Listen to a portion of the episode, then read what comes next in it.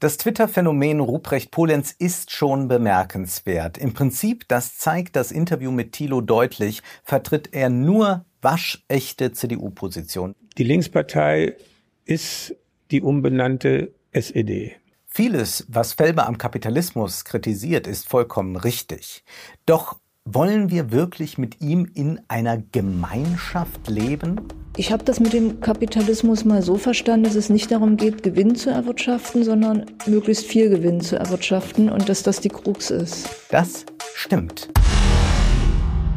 Die Politikanalyse. Herzlich willkommen zu Die Politikanalyse. Heute soll es um unterschiedliche Lebensentwürfe gehen, um die Gemeinwohlökonomie und wir werden um eines nicht herum können. Wir müssen ein kleines Loblied anstimmen auf den Kapitalismus.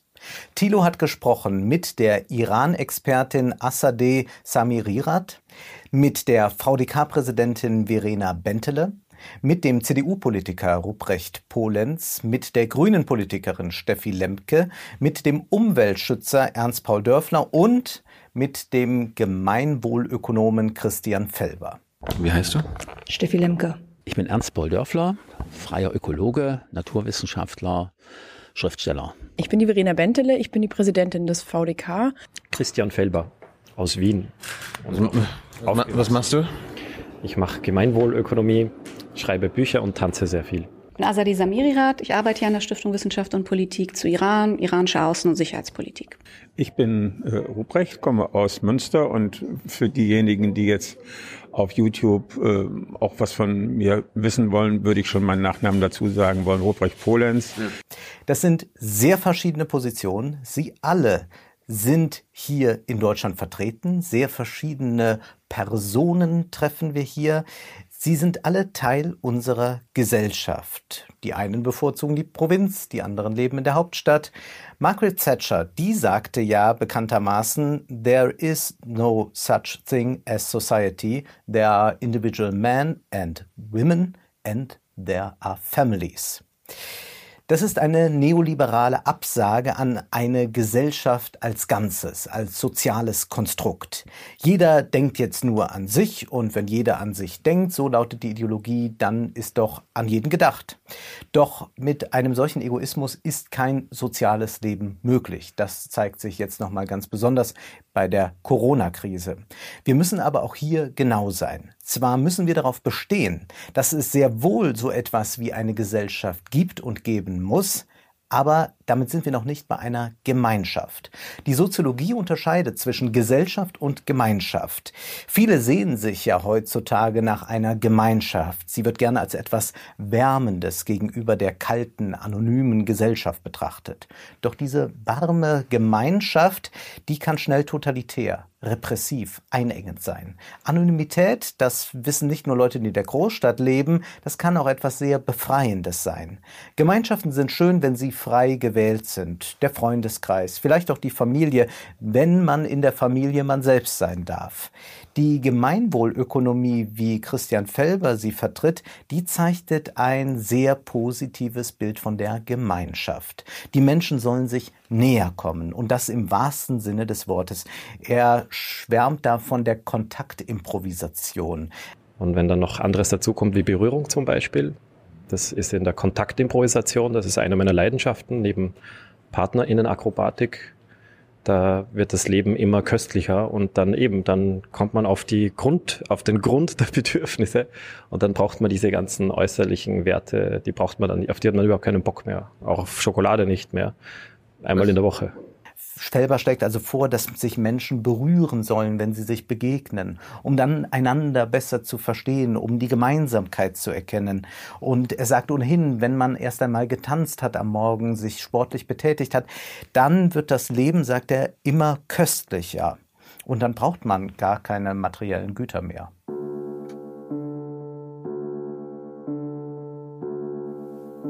Felber sagt, er strebe ein ganzheitliches Denken an. Und er sagt, wenn wir uns massiert haben und uns geliebt haben, dann können wir die besten Wissenschaftler sein. Wenn ich getanzt habe, wenn ich für mich gesorgt habe, wenn wir einander massiert haben, wenn wir uns geliebt haben, dann sind wir die besten Wissenschaftlerinnen, die besten Wirtschaftspolitikerinnen und dann können wir auch für die Welt sorgen, nachdem wir für uns gesorgt haben.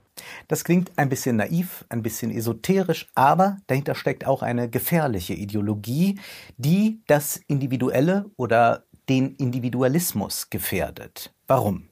Eine Gemeinschaft mag, ist sie frei gewählt, im Kleinen funktionieren. Im Großen aber ist sie unmöglich. Ich zum Beispiel verspüre nicht die geringste Lust, fremde Menschen zu berühren und schon gar nicht bei einer Kontaktimprovisation. Selbst Freunde umarme ich höchstens zur Verabschiedung oder zur Begrüßung. Es ist ja schön, wenn Felber dank der Kontaktimprovisation nur noch einmal pro Woche Lust auf Schokolade hat. Aber das hat ja keine Allgemeingültigkeit. Genauso könnte auch jemand sagen, weil ich täglich Schokolade esse, habe ich nur noch einmal die Woche Lust auf eine Kontaktimprovisation. Jeder Mensch ist verschieden. Das klingt banal, aber wir sollten es uns noch einmal ins Gedächtnis rufen. Der eine begehrt Schokolade, der andere hat gern Sex mit mehreren Menschen, der andere ist 100% ein Familientyp. Manche lieben Katzen, andere wiederum lieben Bücher, manche beides zusammen.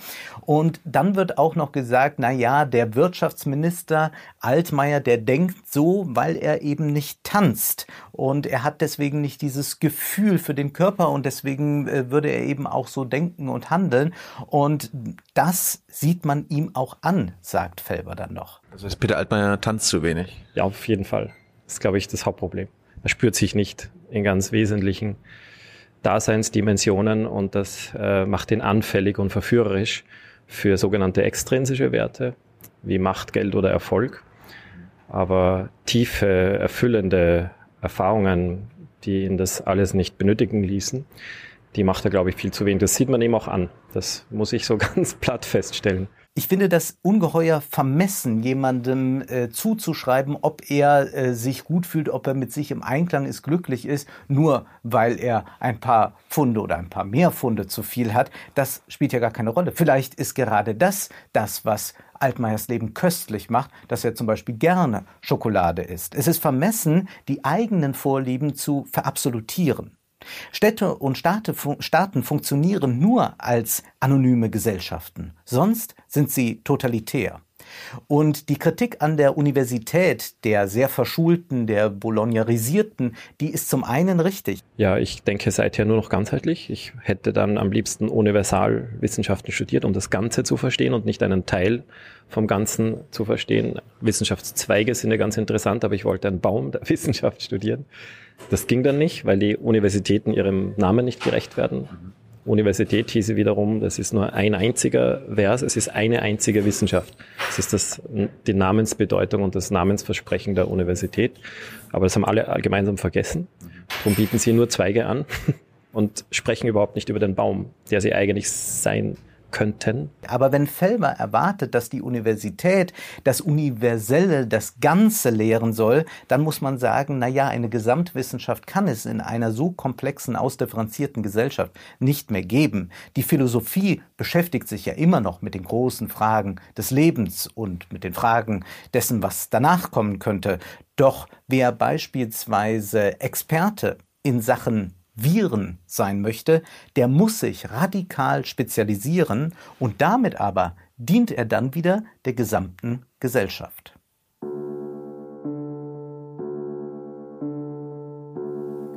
Vieles, was Felber am Kapitalismus kritisiert, ist vollkommen richtig.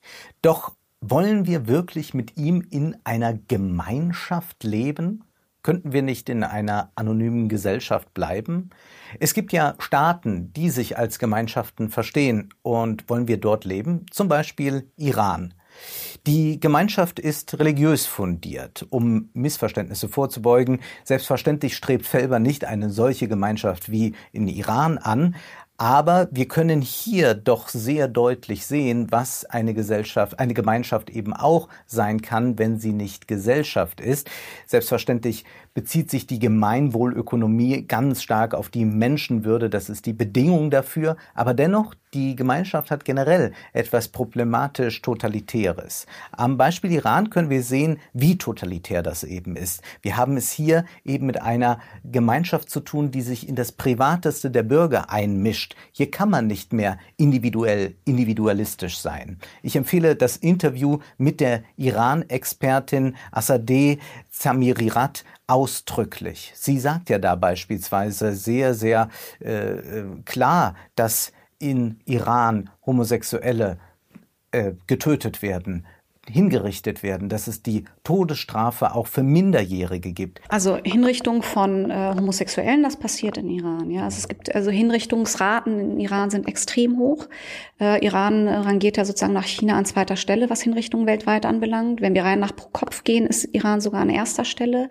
Ähm, wir mhm. haben äh, teilweise, also unter Rouhani, äh, ich glaube 2015 waren wir bei fast 1000 Hinrichtungen in dem Jahr. Ja, das sind schon enorm hohe Zahlen. Ja, es gibt Hinrichtungen explizit aufgrund von Homosexualität. Es gibt Hinrichtungen von Minderjährigen. Es gibt Verurteilung von Minderjährigen. Ähm, es werden Todesstrafen gegenüber Minderjährigen ähm, verhängt. Also das sind ganz extrem äh, tragische Bedingungen, was das äh, betrifft. Und das ist nach wie vor ein riesiges Problem. Da sehen wir also, was es bedeutet, wenn sich ein Staat äh, bis in das Privateste, in die Liebesbeziehungen noch einmischt. Und zugleich fragt er dann Thilo, gibt es aber doch auch Schwulenclubs da? Ja, sagt sie, da gibt es auch Alkohol und es gibt Drogen und so und das sei in gewissermaßen die Schizophrenie einer solchen Gesellschaft. Ich habe gehört, es gibt äh, Schwulenclubs in Teheran und so weiter.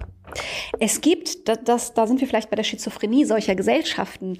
Es ist unfassbar viel verboten und du kriegst aber fast alles, was du willst. Ja, natürlich darfst du keinen Alkohol trinken in, in Iran und trotzdem kriegst du Alkohol, wenn du Alkohol haben willst. Du kannst auch im Restaurant Alkohol kriegen. Du kannst auch teilweise deinen eigenen Alkohol mitbringen ins Restaurant und dann rausholen. Ähm, es gibt Partys in Teheran, es gibt Sex vor der Ehe in, in Iran. Ja, also es gibt alles, was was es in anderen Gesellschaften im Grunde genommen auch gibt. Man kann das auch mit einem Bonmot auf den Punkt bringen, wie das der italienische Regisseur Regisseur Pier Paolo Pasolini getan hat. Er sagte, in einer Gesellschaft, in der alles verboten ist, kann man alles machen. In einer Gesellschaft, wo nur etwas erlaubt ist, kann man nur dieses etwas machen. Dieses etwas kann dem einen dann noch zu viel und dem anderen zu wenig sein, aber nur so funktioniert die Gesellschaft, das sind auch immer Aushandlungsprozesse. Bevor wir aber zum Kapitalismus und zur Gemeinwohlökonomie kommen, schauen wir erst noch einmal auf weitere Lebensentwürfe. Da ist Verena Bentele. Sie ist blind, das heißt, sie nimmt schon von Geburt an die Wirklichkeit anders wahr als die Sehenden. So erzählt sie beispielsweise, dass sie Farben mit konkreten Gegenständen assoziiert. Also ich glaube, ich kann mir die Dinge eben zusammensetzen, so wie ich es eben gewöhnt bin. Also vielleicht ist mein Bild halt eher ein Hörspiel oder ist eher ein äh, Hörbuch. Das kann durchaus sein, dass mein Bild anders ist als deins. Das äh, vermute ich sogar, mhm. weil ich zum Beispiel auch Farben immer mit Gegenständen assoziiere. Also grün ist halt ein Blatt zum Beispiel für mich oder blau mhm. ähm, könnte der, das Wasser sein. Also ich habe da schon eher andere Assoziationen, Gefühle, äh, Vorstellungen davon, äh, haptische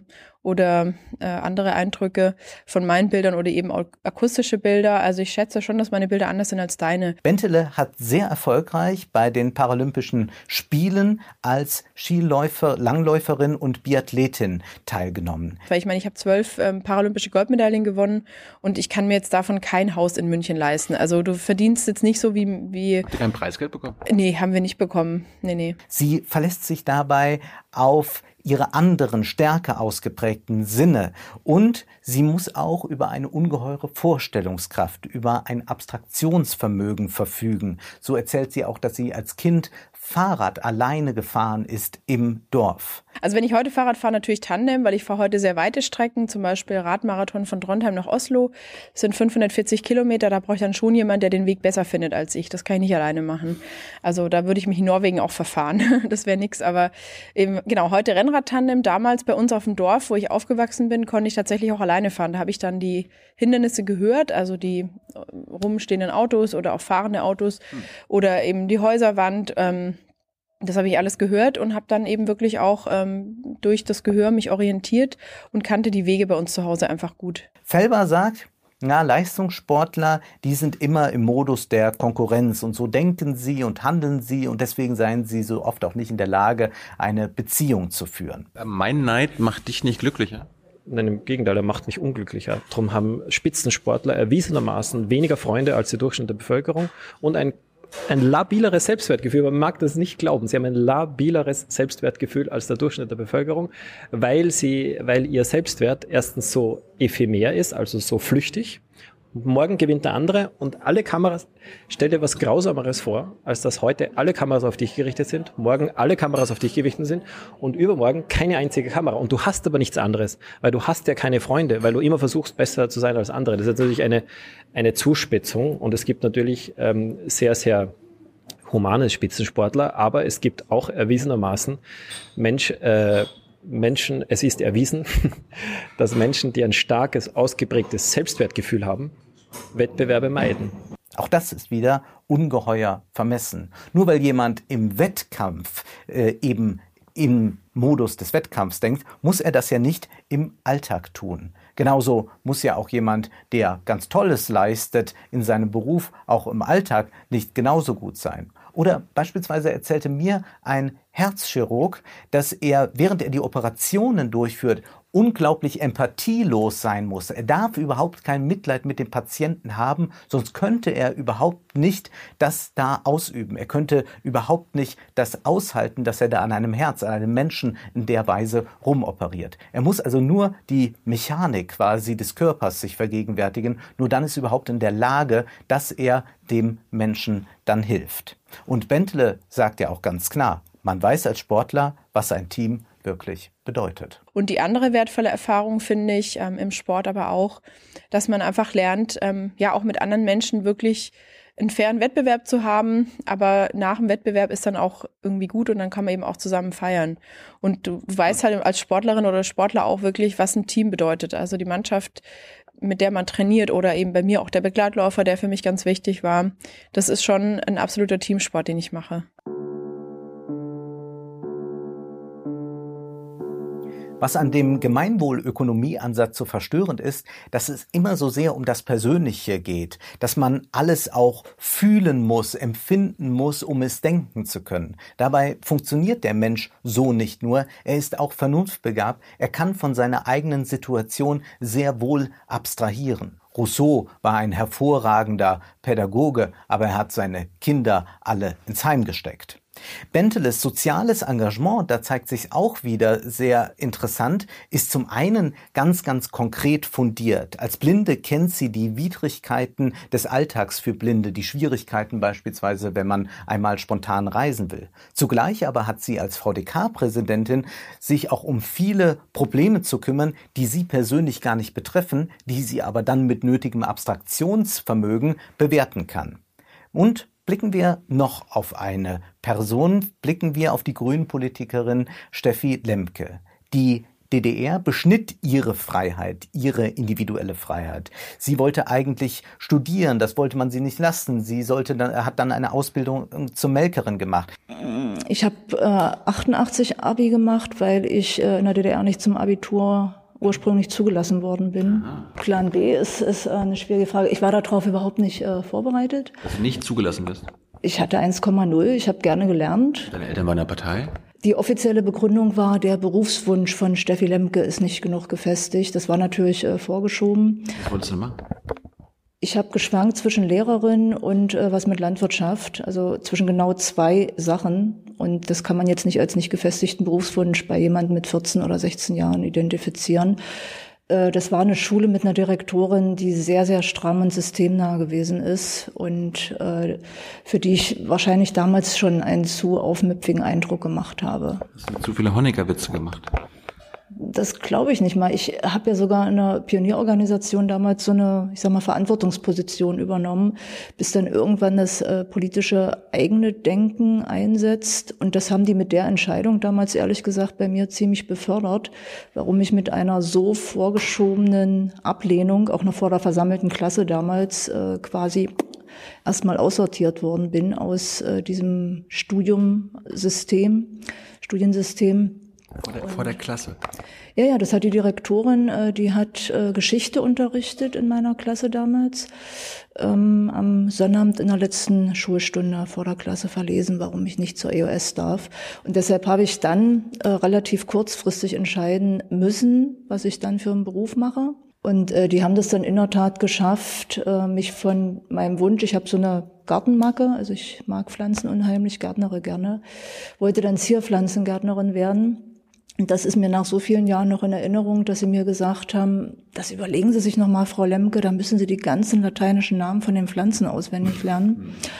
Das, ne, wie gesagt, 1,0 damals. Und äh, dann. Das hat er nicht zugetraut, ja. Ja gut erkannt, dass Latein äh, eine schwierige, anstrengende Sprache ist. Und äh, dann haben sie mich quasi dorthin gedrängt, äh, wo damals der größte Arbeitskräftemangel gewesen ist. Das war Landwirtschaft. Und deshalb habe ich dann erst eine Melkerlehre gemacht und dann an der Abendschule das Abi. Erst später konnte sie das tun, was sie immer wollte, und sie wurde dann Politikerin und auch noch Künstlerin. Für sie ist die Heimat wichtig, deswegen lebt sie immer noch dort, äh, wo sie aufgewachsen ist, aber zugleich würde sie die Heimat nicht verabsolutieren. Und wir haben noch eine DDR-Biografie, wo es um die Freiheit und die Beschneidung der Freiheit geht, nämlich es geht um die Biografie des Umweltschützers Ernst Paul Dörfler. Auch sein Weg war einer voller Hürden. In der Jugend musste er zur Jugendweihe, um dann eben ein Fortkommen zu haben in der Schule und im Beruf. Äh, warum konntest du Abi machen? Ja, das war auch so eine Hürde, die zu nehmen war. Ich wollte ja keine Jugendweihe machen. Ja. Und dann kam. Warum nicht? Naja, ähm, ich war nicht so prosozialistisch eingestellt. Also zumindest diese, diese Propaganda, die passte mir nicht, ja, dieses ewige gleiche Gerede. Ähm, und da kam dann aber der Schuldirektor zu meinen Eltern und hat ganz wohlwollend gesagt, wenn Ihr Sohn Abitur machen möchte und studieren möchte und er hat das Zeug, ist ein guter Schüler, dann wäre es schön, wenn er Jugendweihe macht. Sonst verbaut er sich seinen Lebensweg. Und da habe ich ganz widerwillig, meine Eltern haben dann gesagt, na dann mach das, ja, obwohl sie es auch nicht wollten, ich ganz widerwillig Jugendweihe gemacht, ja. Schließlich arbeitete er von 1978 bis 82 als Ökochemiker am Institut für Wasserwirtschaft. Doch erst als freier Schriftsteller wurde er dann wirklich frei und hatte die Möglichkeit, das zu tun, was er immer wollte, nämlich die Menschen aufklären über den desolaten Zustand der Natur. Die Umweltdaten, sagt er, waren Staatsgeheimnis. Und dann habe ich die Gewässer der DDR untersucht.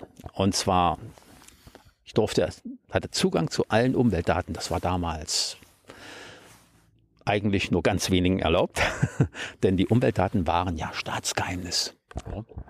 Das durfte doch keiner wissen, wie die Luft beschaffen ist und wie die, das Wasser an der Elbe beschaffen ist, wie die, wie die Flüsse verschmutzt sind.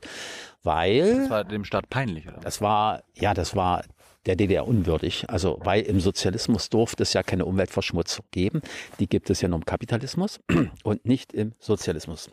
Man wusste eigentlich sehr genau in der DDR, in der Staatsführung, was da los ist, aber man wollte es nicht an die Öffentlichkeit bringen, dass man da eine große Ökokatastrophe anrichtet. Und er sagt dann auch, Dörfler, im Sozialismus durfte es keine Umweltverschmutzung geben.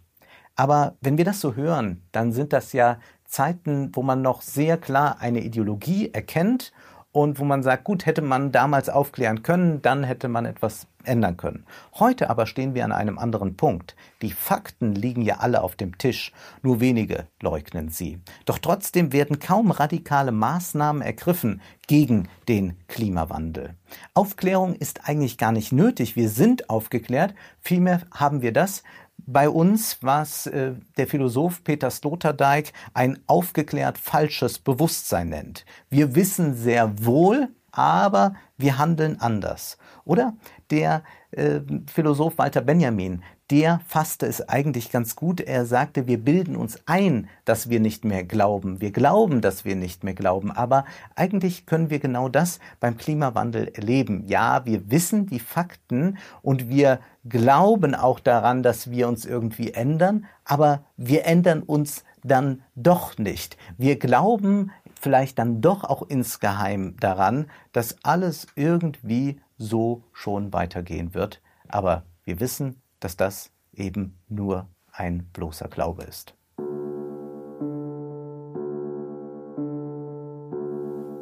Dörflers Lebensentwurf ist einer hin zur Freiheit. Ihm ist es gelungen, sich frei zu machen von gewissen Konventionen. Er hat es sich ganz gut da auf dem Land eingerichtet, kann zum Teil für sich selbst sorgen. Also ich bin kein äh, Konsummensch. Ja? Also ich Ich lebe bis heute noch weitestgehend selbstversorgend. So habe ich auch die DDR überlebt. Ich hatte ja jahrelang kein Einkommen. Mhm. Ja. Stimmt. Ja, ja, also wenn ich etwa 82, Ende 82 meinen Job verlassen und dann gab es ja dann viele Jahre kein Gehalt, kein Lohn. Und da musste man natürlich auch überleben. Ja? Und äh, meine Strategie war, mh, wie war denn das früher? Hatten wir auch kein Geld auf dem Bauernhof. Da haben wir eben angebaut. Ne? So, da haben wir dann auch überlebt. Krass. Ja, aber das ist auch nach der Wende für mich wichtig geblieben. Ich wollte ja weiter frei bleiben. Ja? Nach der Wende hätte ich auch irgendeiner Behörde oder so anfangen können, aber ähm, nein, habe ich mir gesagt. Ähm, zwischendurch ja noch Politiker. ähm, ich will ein freier Mensch sein, frei entscheiden, was ich wann tue. Allerdings ist das eine unglaublich privilegierte Position. Auch die kann nicht jeder erreichen und es würde auch gar nicht funktionieren, dass in unserem Land 80 Millionen sagen, wir leben jetzt so wie er dann wäre das Land doch viel zu klein. Aber natürlich, Genügsamkeit ist eine Tugend und es ist ganz charmant zu hören, dass er, als er dann zum ersten Mal im Westen war, sich Tippex und ein paar Bücher besorgte. Mehr braucht er eigentlich nicht. Ich, ich sage jetzt mal, was meine größten Wünsche waren. Ich habe zwei ganz große Wünsche gehabt an den Westen. Erstens Bücher, ja, ähm, zum Beispiel Erich Fromm haben oder sein, also solche ähm, Bücher und Tipex. Mein allergrößter Wunsch war ja Tipex.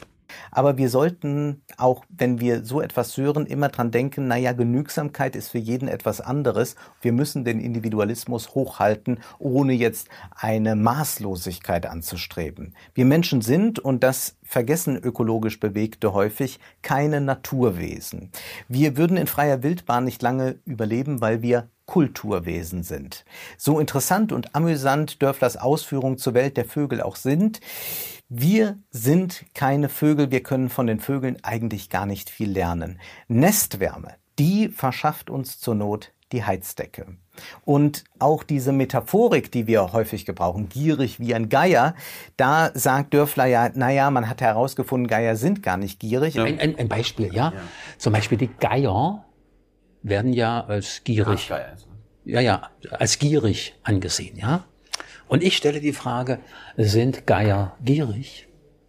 Was ist eigentlich Gier? Gier ist ja das Anhäufen von, von Besitz, von Reichtum. Ja. Und ich bin zum Ergebnis gekommen, Geier sind nicht gierig. Aber wer ist gierig? Gierig ist der Mensch. Und das ist das Problem. Aber man braucht das auch gar nicht herauszufinden, weil Tiere gar nicht moralisch handeln können, sondern sie handeln instinktgetrieben, sie handeln instinktiv. Menschen können sich entscheiden, gierig unmoralisch zu handeln. Ein Tier kann das eben nicht. Ein Mensch kann von seiner eigenen Situation nämlich abstrahieren, auch ohne Erfahrung, ohne zu fühlen. Verena Bentele tut das auf besondere Weise, wenn sie sich etwas vorstellen muss, was sie nie gesehen hat. Aber wir tun das auch im Kleinen, wenn wir uns in irgendeinen anderen hineinversetzen. Der Philosoph Max Scheler sagte deshalb, der Mensch könne immer mehr oder weniger als ein Tier sein, aber nie ein Tier. Dörfler zeichnet bei all dem ein zu idyllisches Bild von der Natur. Natur ist aber nicht harmonisch. Natur, das bedeutet Chaos. Fressen und gefressen werden.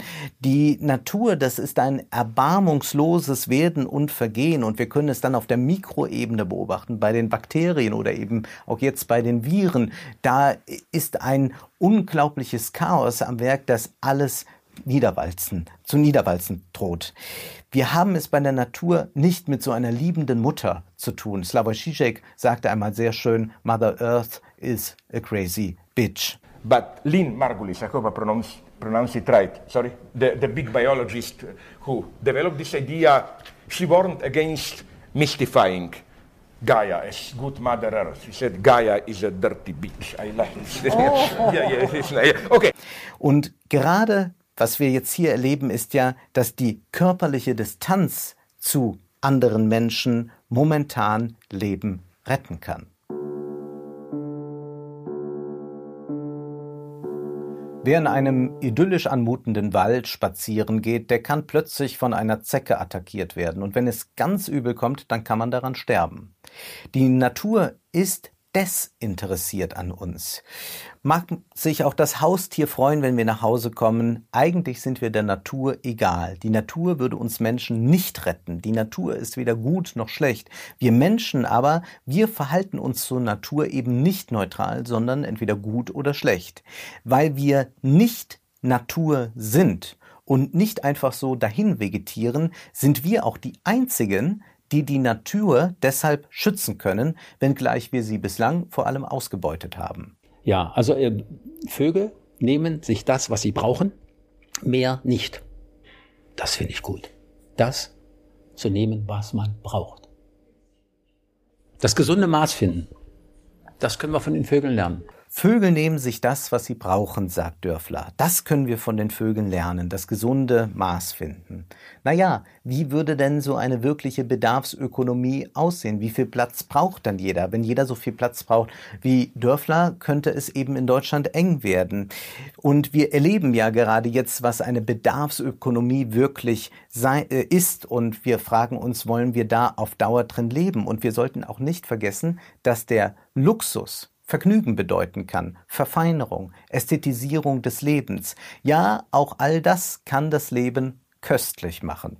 Sprechen wir aber zunächst einmal von den Problemen des Kapitalismus. Ein Prozent erwirtschaftet in Deutschland so viel wie 67 Prozent. Und was antwortet ein CDU-Politiker wie Ruprecht Polenz, der Weise von Twitter kann man sagen? Was antwortet der?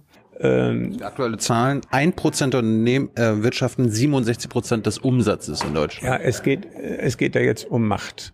Und das ist wirtschaftliche Macht. Ja, aber erstens äh, müsste man jetzt über die Frage reden, wird die homogen ausgeübt? Das wird sie nicht, weil sozusagen innerhalb dieser, dieser Zahl Konkurrenz stattfindet, gegenseitiger Wettbewerb und äh, es gibt für die Menschen Ausweichmöglichkeiten. Innerhalb dieser Zahl findet Konkurrenz statt. Es gibt für die Menschen auch Ausweichmöglichkeiten. Nun, bei einer solchen Monopolbildung, wie wir sie weltweit und in Deutschland erleben, da kann man nicht einfach ausweichen. Da kann man nicht sagen, na, ich verzichte mal auf Bayer Monsanto, auf äh, Google, auf Microsoft und was weiß ich alles. Nein, so einfach ist es eben nicht. Das heißt, wir sind immer in dieser Konzernstruktur und das ist ein sehr großes Problem. Und wenn Polenz dann sagt, ja, für ihn sei immer wichtig die Trennung von Wirtschaft und politischer Macht, dann muss man sagen, na ja, Polens Partei, die hat ja alles dafür getan, dass überhaupt eine solche Machtkonzentration in der Wirtschaft entstehen konnte. Aber Polenz hält natürlich auch an der sozialen Marktwirtschaft fest und die setzt den Ordnungsrahmen für Wettbewerb, für freie Preisbildung. Und ähm, äh, soziale Marktwirtschaft ist eben ein Wirtschaftssystem, wo der Staat einen Ordnungsrahmen vorgibt, äh, darauf schaut, dass äh, äh, schlechte Marktergebnisse, was Gerechtigkeitsfragen angeht, äh, möglichst korrigiert werden. Hm. Aber wo letztlich äh, Wettbewerb, freie Preisbildung und äh, damit eben auch äh, ganz am Ende der Verbraucher äh, die Wirtschaft steuert kein Wort hier von Kartellen, von Preisabsprachen und all dem. Auch glaubt Polenz nicht, dass wir im Kapitalismus leben, denn wir geben ja auch viel Geld für soziale Themen aus. Da meinte Ulrike Herrmann vor ein paar Folgen, also die CDU redet sich ein, dass wir eine soziale Marktwirtschaft haben, aber wir haben faktisch ein. Wir leben im Kapitalismus und das war halt so ein Propaganda- oder ein PR-Slogan von Erhard. Naja, also ich weiß jetzt nicht die genaue Zahl. Ich glaube, im Bundeshaushalt äh, wird ein Drittel des Geldes für soziale Themen ausgegeben.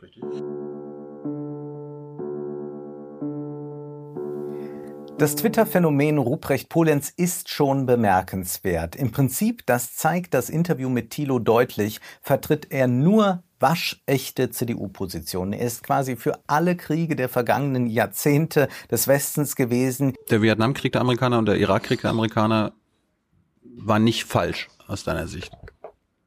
Ich habe nicht ich hab aus der aus der damaligen Sicht, ja, aus der heutigen Sicht, aus der heutigen Sicht,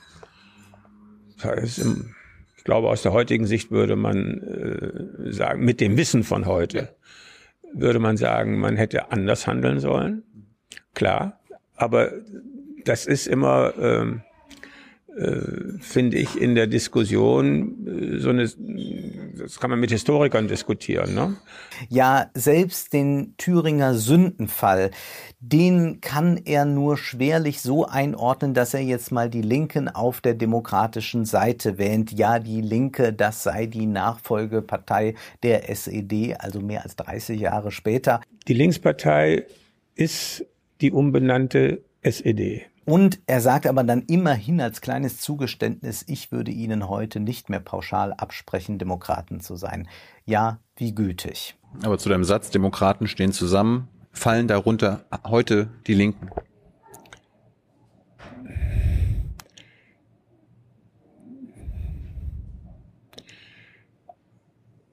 Es gibt Einzel- und einzelne Verrückte in jeder Partei. Aber die linke Partei mit der, mit der Führungsstruktur, die du kennst, mit Ramelow, mit Kipping und Co., sind das Demokraten. Also ich würde Ihnen heute nicht mehr pauschal absprechen, äh, demokratisch zu sein. Nur weil Polenz all dies nicht so laut und so vulgär vorträgt wie seine Parteikollegin, wird er von manchen nun als Heilsbringer missverstanden. Doch diese Rhetorik der Besonnenheit, der Vernunft, die ist trügerisch, weil sie so staatstragend daherkommt, dass damit doch am Ende wieder die große Alternativ Losigkeit verkündet werden kann. Und das ist ja auch der Kern all seiner Antworten in dem Interview, egal wozu er gefragt wird. Eigentlich ist es hin und wieder zwar problematisch, aber alternativlos, auch wenn er es so nicht sagt, ist das eigentlich immer gemeint. Polenz sagt, dass wir nicht im Kapitalismus leben. Nun, was sagt die Grüne Steffi Lemke dazu. Sie ist kapitalismuskritisch, sagt sie. Sie sagt auch, dass der Kapitalismus in dieser Form nicht zukunftsfähig ist und sie hatte eine Definition parat, die sehr richtig ist. Sie sagt, ich habe das mit dem Kapitalismus mal so verstanden, dass es nicht darum geht, Gewinn zu erwirtschaften, sondern möglichst viel Gewinn zu erwirtschaften und dass das die Krux ist. Ich habe das mit dem Kapitalismus so verstanden, dass es nicht darum geht, Profit zu erwirtschaften, sondern möglichst viel Profit zu erwirtschaften. Das stimmt. Pikanterweise hat Felber eine sehr eigenartige Kapitalismusdefinition. Also der Kapitalismus ist noch nicht angekommen bei uns. Also können wir da froh sein. Na, also den puren reinen Kapitalismus, der ist wahrscheinlich noch nirgendwo, vielleicht in der Wall Street ist der angekommen. Aber wieso soll der an der Wall Street dann purer reiner sein? Reicht es nicht auch, wenn ein Unternehmen einfach seine äh, Mitarbeiter ausbeutet? Und dann sagt er noch, man könnte den Kapitalismus auch so anlegen, dass alle verhungern. Soziale Marktwirtschaft heißt, wenn es dann auch Arbeitsgesetze gibt, wenn es dann auch Mindestlöhne gibt, wenn es dann auch öffentliche Güter gibt, die die schlimmste Armut abfedern, wenn es dann zumindest Hartz IV gibt. Man könnte auch einen Kapitalismus so gestalten, dass die Leute verhungern. Nein, genau das eben nicht. Der Kapitalismus, das müssen wir uns immer klar machen, ist ein extrem schlaues System. Wenn alle verhungern würden, dann gäbe es ja nicht mehr genügend Leute, die die Produkte kaufen und der Kapitalismus würde zum Erliegen kommen. Oder wenn man immer weniger zahlen würde, wenn also die Ungleichheit noch mehr wachsen würde und die Leute das unten auch zu spüren bekämen, dann gäbe es eine Revolution. Man kann das immer sehr schön beobachten, wenn die Hartz-IV-Beiträge äh, debattiert werden. Dann fragt man sich eigentlich implizit, wie weit kann man runtergehen, ohne dass es einen Aufstand auf der Straße gibt. Der Kapitalismus vergegenwärtigen wir uns das, ist permanent krisenhaft. Er bedeutet ständige Revolution. Der Ökonom Josef Schumpeter nannte das schöpferische Zerstörung. Der Kapitalismus muss sich nicht nur laufend neue Märkte erschließen, er muss auch sich ständig neue Legitimationen erschaffen. Hätte Bismarck nicht Ende des 19. Jahrhunderts die Sozialgesetze eingeführt, dann hätte es eine Revolution gegeben und heute würde eine Revolution drohen, wenn Unternehmen nicht auch eine gewisse Nachhaltigkeitsstrategie hätten.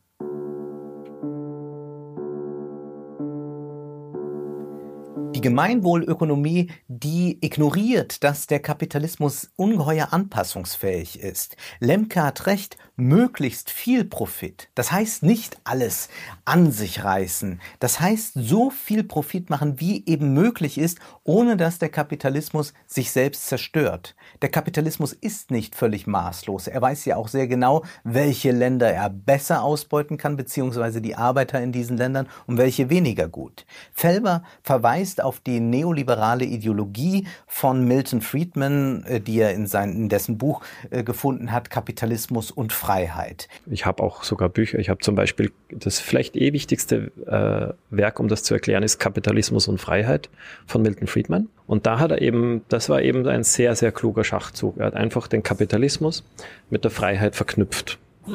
Neoliberale verknüpfen tatsächlich Freiheit mit Kapitalismus. Und so schafft man es dann, diese Argumentation hinzulegen, wie kann man denn gegen Freiheit sein? Und damit sind alle Kapitalismuskritiker gegen Freiheit. Das ist selbstverständlich neoliberaler Unsinn. Und damit sind wir auch fast immer wieder bei Hans Werner Sinn. Nee. Richtig ist die Kritik von Felber an der neoklassischen Ökonomie, die wirklich eine reine sektenhafte äh, Erscheinung ist, die sich unglaublich ausgebreitet hat. Aber die neoklassische, die dominierende Theorieschule, die an den meisten Universitäten äh, äh, vorrangig bis ausschließlich gelehrt wird, das ist das große Problem. Die ist ganz anders als alle anderen. Die die, die schaut eben nur auf Märkte und sonst nichts. Ähm, die schaut sich prima diese Finanzkennzahlen an. Die hat ein naturwissenschaftliches äh, Verständnis von der Wirtschaft. Im Kapitalismus ist es ja auch tatsächlich so, dass wir schon deshalb nicht diese tolle Freiheit haben, weil sehr viele für sehr wenige schuften müssen und diese sehr vielen, die bekommen dann nur einen Teil des Erwirtschaften als Lohn ausgezahlt und den Rest behalten die wenigen ein. Das ist mit einer wirklichen Freiheit nicht vereinbar. Und doch ist es nicht grundsätzlich falsch, dass der Kapitalismus auch Freiheit ermöglicht. Denn er löst uns aus der Gemeinschaft. Karl Marx und Georg Simmel, die haben das früh beschrieben. Ich kann nämlich im Kapitalismus meine Arbeitskraft, also das, was ich kann, was ich vielleicht gelernt habe oder die Talente, die ich habe, wo ich will, verkaufen. Ich kann dort in einem Unternehmen arbeiten oder sagen, nee, ich gehe jetzt in ein anderes Land. Das heißt, ich kann mich in diesem komplexen modernen System aus der Gemeinschaft, aus der Familie, aus dem Clan oder aus dem Hofleben lösen. Ich bin nicht mehr daran gebunden. Das Geld hilft zum einen dabei, aber auch die Arbeitsteilung. Und warum sollte man, wie Felber glaubt, ein Stück Holz in ein Werkzeug verwandeln können? Stimmen wir gemeinsam die ähm, entscheidenden Themen ab, lernen wir Demokratie von klein auf und gehen wir wertschätzend mit der Natur, mit unserer Lebensgrundlage um. Das wären, und schauen wir nicht nur den ganzen Tag in irgendwelche digitalen Geräte, sondern können auch ein Stück Holz äh, zu einem Werkzeug machen. Warum muss man das heute noch können? Arbeitsteilung ist doch eigentlich etwas Großartiges. Wir beobachten sie seit dem 18. Jahrhundert. Wer möchte denn jetzt unbedingt wieder selbst Brot backen? Wer möchte dann selbst Werkzeuge herstellen? Die Gemeinwohlökonomie mag auf kommunaler Ebene sinnvoll sein, dass dort ein bisschen mehr Zusammenhalt entsteht, dass man dort ein bisschen mehr ineinander greift, dass man eben tatsächlich eine gute Gesellschaft herstellt und nicht so eine wie die von Margaret Thatcher. Doch eben ist es nicht so, dass man das ausbreiten kann auf einen ganzen Staat. Ja, es gibt andere Werte als nur die monetären Werte, das stimmt, aber man wird auch jetzt bei der Gemeinwohlökonomie sehr wahrscheinlich erleben, dass der Kapitalismus durchaus Interesse an dieser Gemeinwohlökonomie hat, denn auch Unternehmen sind daran interessiert und man könnte sich mit ein paar Formen der Gemeinwohlökonomie eine neue kapitalistische Legitimation verschaffen. Doch Gemeinschaften, haben wir sie nicht selbst gewählt, die sollten wir lieber scheuen. Höfliche Distanz ist nicht nur in Corona-Zeiten die einzige Möglichkeit, Individuen zu sein, die einzige Möglichkeit, wirklich frei zu sein. Und mit Blick auf die Gemeinwohlökonomie muss man sagen, bleibt der Kapitalismus vorerst doch das intelligentere System.